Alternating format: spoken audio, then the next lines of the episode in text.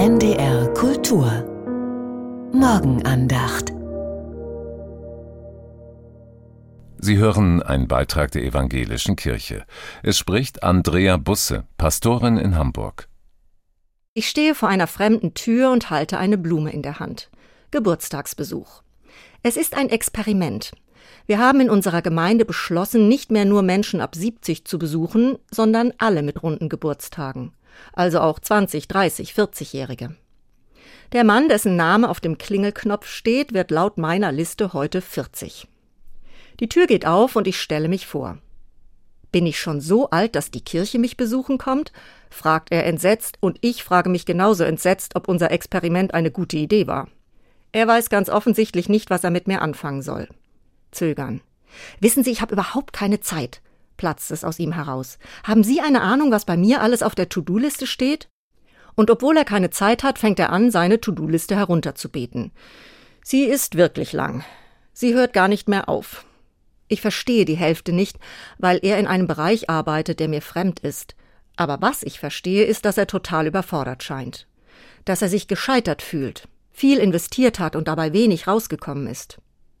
Seine Bilanz, ich rackere mich ab und habe nur 25 Prozent Rücklauf, das ist total ineffektiv.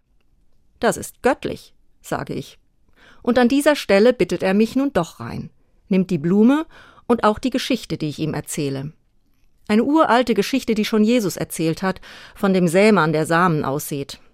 Ein Teil fällt auf den Weg, wird zertreten und von Vögeln aufgepickt. Ein Teil vertrocknet einfach, ein anderer fällt unter die Dornen und kann nicht wachsen.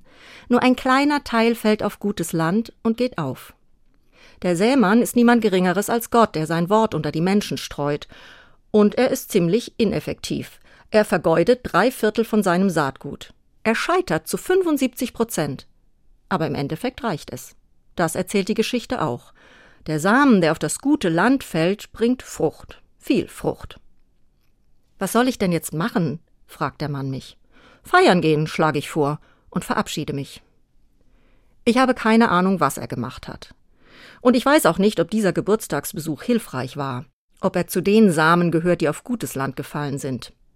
Die Wahrscheinlichkeit, dass er morgen schon wieder in der Tretmühle des effektiver sein müssens steckt, ist groß. Aber auch für mich gilt, ich brauche keine 100%-Quote, wenn für Gott ein kleiner Teil reicht. Sie hörten einen Beitrag der evangelischen Kirche. Es sprach Andrea Busse, Pastorin in Hamburg. Den Text können Sie nachlesen unter www.radiokirche.de. Die Morgenandacht hören Sie werktags um 5.55 Uhr auf NDR Info und um 7.50 Uhr auf NDR Kultur.